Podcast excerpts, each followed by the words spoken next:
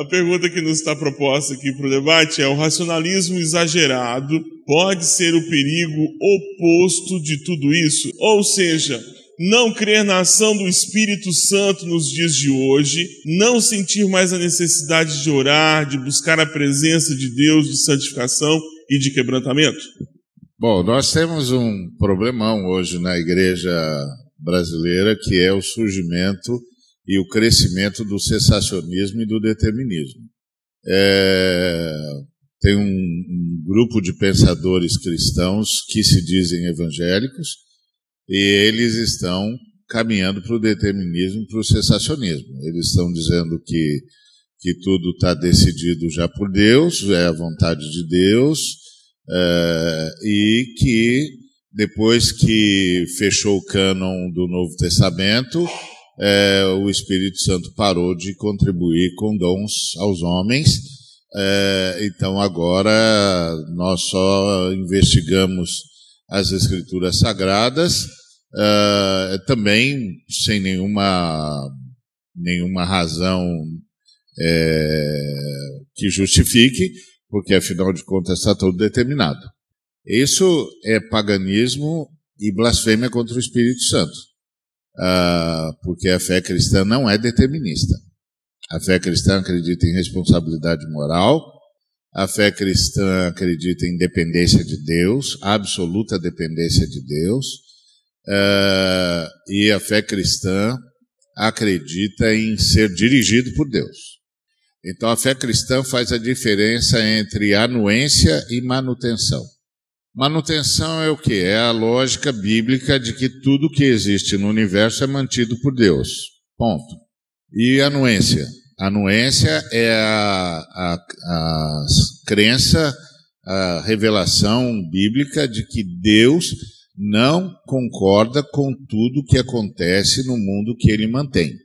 Por isso tem lei, por isso tem chamado a conversão, por isso tem chamado ao arrependimento, porque por isso o Espírito Santo sai para convencer o homem do pecado, da justiça e do juízo.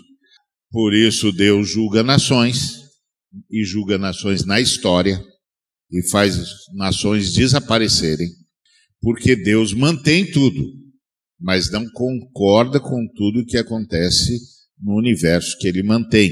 Por isso ele vai fazer juízo. Deus só pode fazer juízo porque os seres a quem ele vai julgar são moralmente responsáveis. Ou seja, você fez, eu fiz. Não foi o diabo que fez e nem foi Deus que fez. E nem fiz porque Deus mandou. Porque nenhum ser humano vai poder chegar diante de Deus e Deus dizer assim: bonito, hein, seu Ariovaldo? E o Ariovaldo dizer: bonito o senhor, né? O senhor que escreveu, eu só fiz. Foi o senhor que determinou. Agora o senhor vem me julgar por uma coisa que o senhor determinou? Isso não existe nas Escrituras Sagradas. Isso não existe nas Escrituras Sagradas. Isso é paganismo. As religiões kármicas acreditam assim. Ah, o Islã acredita assim. Nós não. Nós cremos em conversão. Nós cremos em arrependimento. Nós cremos em responsabilidade moral. O ser humano é responsável pelo que faz. Toda alma que pecar morrerá. Responsabilidade moral. Então, Está crescendo na igreja brasileira o determinismo.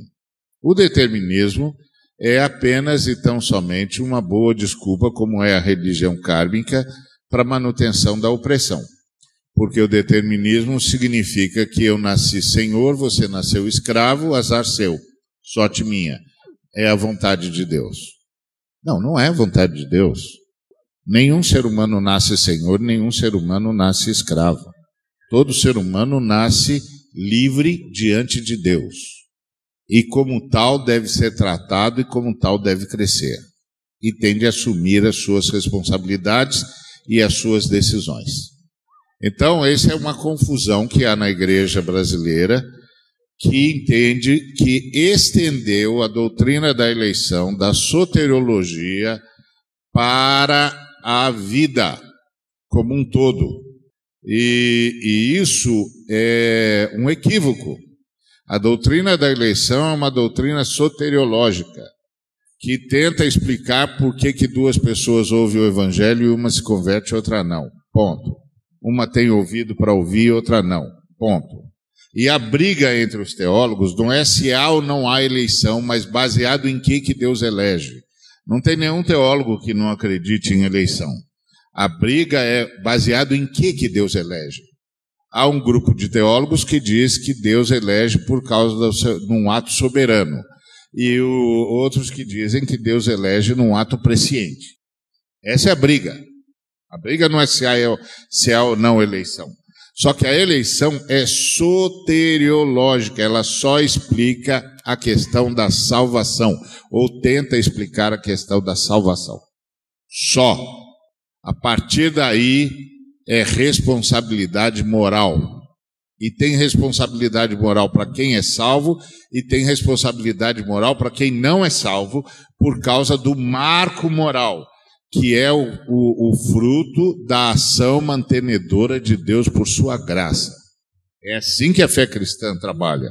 Senão não tinha, não, não era para ter lei. Como é que eu vou punir um sujeito que está fazendo o que Deus mandou ele fazer? Tenho de punir Deus. Tenho de punir Deus que mandou aquele camarada estuprar aquela mulher, que determinou que aquela mulher ia ser estuprada por aquele imbecil. Tenho de punir Deus tempo de punir Deus, que determinou que aquele pai ia ser viciar o filho dele. Que absurdo é esse? Onde tem isso nas escrituras sagradas? Isso é o Deus dos filósofos. A tentativa de criar um Deus à nossa imagem e semelhança. E um Deus que justifique a minha loucura, porque tira de mim a responsabilidade moral. Isso não está nas escrituras sagradas. Isso é filosofia, não é teologia. Então, tem que tomar muito cuidado com isso. Deus não é o pai do pecado. Deus não é tentado e não tenta a ninguém. Cuidado com isso. Deus é o pai das luzes, em quem não há mudança nem sombra de variação. Ele é a fonte do bem. Toda a boa dádiva e todo dom perfeito vem de Deus, o pai das luzes, em quem não há mudança nem sombra de variação. Deus a ninguém, por ninguém é tentado e a ninguém tenta. O pecado é uma responsabilidade humana. Nós fizemos isso. O Senhor disse: Maldita é a terra por tua causa. Você fez isso. Você fez isso. Você trouxe morte para a realidade que eu criei para você. Você mudou a estrutura do planeta. Mas eu vou buscar você. Eu vou salvar você e vou salvar o seu planeta. Mas você fez isso. Então, tem que tomar muito cuidado com isso, porque tem, tem crescido no nosso meio isso. Quando cresce isso, primeiro, qual a primeira coisa que é prejudicada? A vida de oração. Orar para quê? Orar para quê? Deus já determinou tudo. Mas não é isso que as Escrituras dizem. Por exemplo, o, o Mário da Mais fez aqui o sermão falando sobre Atos 27. Em Atos 27, o apóstolo Paulo disse para o centurião que se eles embarcassem, todo mundo ia morrer. Ele teve um insight de Deus.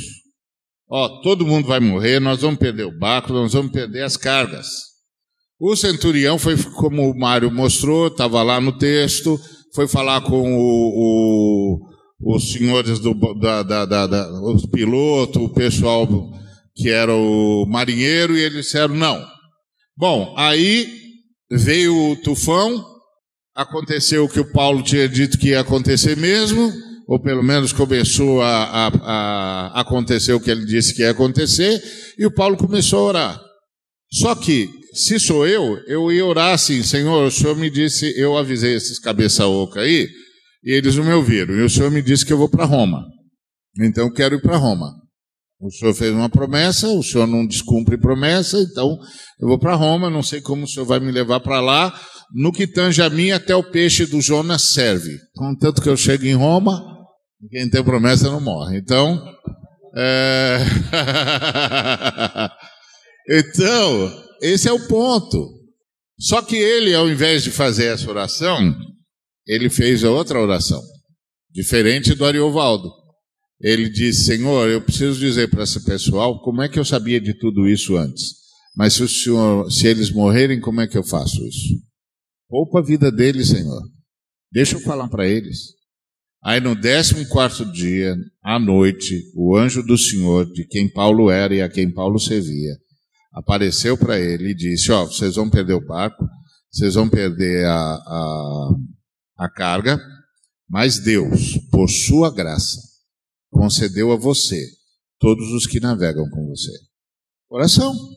E Jesus, que disse: Olha, quando vocês viram o abominável da desolação no lugar onde ele não deve estar, se você estiver no campo, foge. Se estiver no telhado, nem entra em casa. Aí ele termina dizendo: ore. Orar para, para que não aconteça nem no sábado nem no inverno. O que, que ele está dizendo? O que vai acontecer é inevitável, mas você pode negociar a data. Pede para Deus para não ser no sábado, porque no sábado só pode andar um tantico assim, e pede para não ser no inverno, porque no inverno não dá para fugir. Pede para ele, já que vai vir, Senhor, que venha no verão e que venha no domingo, porque a gente tem a semana toda para correr. O que, que Jesus está ensinando? Ore, ore. Oração é a forma como Deus botou vocês como agentes e protagonistas da salvação dele na história. Ore, a luta é vossa, a salvação é vossa e Deus botou vocês na história da sua salvação. Ore, Ore, o Espírito Santo vai chamar você para ser intercessor, o Espírito Santo vai inspirar você a orar, o Espírito Santo vai te dar tema de oração. Não é porque o Espírito Santo não sabe o que tem de fazer, mas porque essa é a sua participação na operação redentora de Deus, porque a redenção é nossa e somos nós que estamos lutando pela humanidade. Ore. Não me venha com essa história, Deus sabe todas as coisas. Foi Deus que disse: ore sem cessar, ore. Quando eu disser para você orar, ore. Você não sabe contra o que, é que eu estou lutando, mas saiba, eu estou lutando por você. Ore. Aí vem um bando de enfatuados, senhores de Deus, e diz: não, não precisa não, Deus sabe todas as coisas. Vai te catar, rapaz. Eu estou lendo as Escrituras Sagradas. As Escrituras Sagradas dizem para orar, rapaz. É a minha participação na história, cara. Quando o Senhor me chamou do inferno para a vida, Ele me botou como missionário. Ele disse: agora você é meu parceiro, você é meu cooperador. Nós vamos trabalhar juntos pela salvação do seu povo. Ore. Quando eu disser para você ore, você dobra o joelho e ora. Estou fazendo você participar da sua salvação e da salvação dos seus irmãos. Então, muito cuidado com isso, porque se cai nesse determinismo, primeiro Deus se torna pai do pecado. E depois essa coisa do cessacionismo, dizer que Deus é, que o Espírito Santo não dá mais dons porque fechou o cano do Novo Testamento. Primeiro, essa é uma exegese absolutamente frágil e fraca é quase, é quase inconsequente. É assim, é, é, é, impossível pensar que gente que sabe um mínimo de exegese e, e é, faça uma exegese desse texto. Agora, o pior é que os caras dizem que isso aí é de Calvino. Eu escrevi um texto contra o cessacionismo só usando Calvino. Eu fiz isso. Está lá escrito. Meu nome, Fui eu que fiz. Ó, peguei aqui o Calvino e o Calvino não diz o que vocês estão dizendo. Da onde vocês tiraram isso? O Calvino diz que enquanto a gente estiver vivo, a gente precisa de dons. E que os dons só nos deixam quando a gente morre. Porque depois a gente vai ressuscitar e lá não precisa mais. Da onde vocês tiraram isso? Dessa exegese porca aí? E aí mata a igreja? E blasfema contra o Espírito Santo? E vem dar aula de teologia para mim? Não vem não, companheiro, não vem não. Você não sabe nem fazer a arvorezinha da, da exegese e vem me encher as paciências com essa porcaria? Essa exegese porca, mal feita, que blasfema contra o Espírito Santo, e aí tira o povo da oração, e tira o povo da submissão do Espírito Santo, e não entende o que Paulo tentou ensinar para a gente pelo, pelo Espírito Santo em Romanos 8, o que significa é, lutar contra a carne. Como o meu quadro mental está comprometido pela minha visão do corpo. Mas isso é uma outra história, eu já estourei demais o, o meu tempo, fica um outro lugar. Quando a gente pensa no racionalismo, o racionalismo é fatalismo, é fatalidade. Agora, quando a gente vai para a Bíblia, a gente percebe que o racionalismo está imbuído da ira de Deus. Porque as teologias que vêm sendo é, criadas em relação a Deus é sempre um afastamento do homem de Deus. O Ari falou de uma vertente, existe uma outra vertente que já está muito forte no Brasil, que é o teísmo aberto. Deus não sabe nada, Deus não sabe o seu futuro, Deus não sabe o que vai acontecer amanhã. é a teologia do offline, acabou, não, ele não tem uma sequência. É, é isso mesmo. Né? O teísmo aberto diz. Agora, tem um outro teísmo que também fala que Deus criou a humanidade e abandonou. Tem uma teologia que diz, ó, Deus não sabe o seu futuro, e tem outra teologia que diz da seguinte forma: Deus nos abandonou aqui. Agora, no Novo Testamento, Paulo vai falar em Romanos, capítulo 1, que o Evangelho é o poder de Deus. E aí, quando nós olhamos para o poder de Deus, que é o Evangelho, e depois ele vai continuar dizendo da seguinte forma: que a ira de Deus se manifesta do céu. Então, por mais que o homem queira se afastar de Deus com os seus pensamentos, que isso é a racionalidade, que eu acredito que o, o Bitum pode me corrigir, o, o Ari também, que começa no iluminismo quando eles não querem mais a, a pressão é, histórica da religião, então eles abandonam e falam: não, Deus não tem nada a ver com a gente, nós não temos nada a ver com ele. Essa situação me faz pensar que todo Romanos em diante vai dizer sobre a racionalidade. Por quê? Porque no resumo de Romanos, Paulo vai dizer da seguinte forma: Deus entregou o homem ao seu próprio pensamento, ao seu próprio desejo, ao seu próprio coração. E uma das coisas que Paulo deixa muito claro é: você não me quer? Beleza, tudo certo. Eu vou entregar você a você mesmo. Isso é racionalismo. É Deus entregando o homem a si mesmo.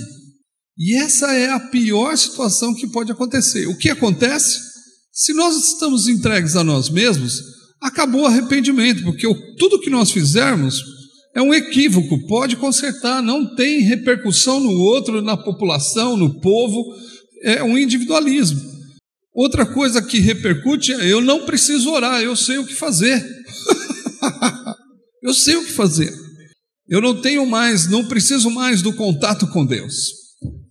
Então, parece que, além disso, né, apesar da racionalidade ou do racionalismo, Deus ainda está tendo misericórdia do homem para que ele possa encontrá-lo. E é uma das coisas que Paulo começa em Romanos 1,16, que vai dizer: olha, o Evangelho é o poder de Deus. Apesar do homem estar longe, ele pode trazer para perto. Apesar de todos os pensamentos né, que ele tem, Deus pode trazer para perto. Um dos caras que eu admiro é um homem chamado ele já falecido, mas ele foi um teólogo liberal. Mas quando ele se é, neo, não, ele, ele começou como neo, ele começou como liberal. E quando ele se aproximou dos mineiros, ele percebeu que a teologia dele não dava conta. E aí ele teve que repensar por causa do outro. Então, por mais que a, o racionalismo nos leva, nos leva para longe, né? Por mais que os nossos pensamentos possam nos levar para longe de Deus, uma hora nós vamos encontrar com Ele. E esse encontro só pode se dar daquele que dobra o joelho, daquele que se arrepende e daquele que quer a dependência dele. A dependência de Deus é de suma importância para a gente poder terminar com o racionalismo. E eu acho que o racionalismo nada mais é do que a ira de Deus. Tem muita gente que fala: não, a ira de Deus é o terremoto, é o furacão, acabou com o Haiti, Deus estava lá pondo a mão e tal. Isso tudo para mim é, não tem nada a ver com, com a teologia em si, mas quando o homem está entregue a si mesmo, nos seus pensamentos, no desejo e no seu próprio coração, aí está o racionalismo, que acaba a relação com Deus. É, eu vou tentar pegar uma outra vertente dentro da pergunta quando a gente fala do racionalismo exacerbado. Parece que de alguma maneira há dois blocos de pensamento né, no mundo, o bloco ocidental e o bloco oriental. Se você pegar o Oriente, eles têm uma maneira de pensar, uma arqueologia do pensamento, e você tem o bloco ocidental, outra maneira de pensar. Parece que de alguma maneira nós pensamos sempre num mundo bipartido, bem, mal, céu, terra, racionalismo e espiritualidade, ou racionalismo e fé. Essa tensão é antiga. Então, alguém que estuda muito não pode ter fé. Alguém que ora muito, alguém que busca muito, é ignorante, não pensa com a razão. E nós vamos. Quem diz que é assim? Jesus, que é o nosso exemplo, ele não raciocinava, ele era ignorante. Ele ficava falando em línguas o tempo todo, orando o tempo todo. Ele não ensinava, não elaborava teologia, só ficava de joelhos, andava de joelhos, orando o tempo todo. Não lia livro nenhum. Paulo, Paulo não elabora nenhum pensamento, ele só fica orando, é, só fica jejuando, só fica falando em línguas e profetizando o tempo todo. Ele está na prisão, ele pede para que leve os livros. Ele continua lendo. Ele continua lendo. E é um homem de oração. O Ari citou Calvino, e eu tenho, por proximidade, a, a Universidade Presbiteriana Mackenzie, lido mais Calvino. Ele era um teólogo de oração. Parece que ele orava mais do que escrevia, uma piedade tremenda. Chegou às minhas mãos parte do livro de oração de Calvino, era extremamente piedoso, um homem de oração. E não elaborou uma boa teologia? Então fica assim: ah, se tiver razão exagerada, ele perdeu a oração. Aí, se ele é um piedoso, ele perde. A... Quem que disse isso? De onde surgiu esse negócio? Eu creio que um teólogo de joelhos enxerga muito mais longe do que um filósofo na ponta dos pés. Um teólogo que anda de joelhos, piedoso e lendo, elaborando teologia, é fantástico. Agora a gente fica nessa tensão: ou você é daqui ou você é dali. Ou você concorda ou você discorda. Ou é branco ou é preto. Mas quem disse isso? Vamos sempre, eu acho que sempre, constantemente, precisamos fazer exercício de voltar a Jesus de Nazaré. Extremamente piedoso, de oração e de uma inteligência descomunal. Apóstolo Paulo e tantos outros então, se nós ficarmos navegando no mundo dicotômico, ou é assim ou é assim, essa briga entre históricos e pentecostais, entre teólogos e piedosos, eu, eu acho que é irrelevante isso.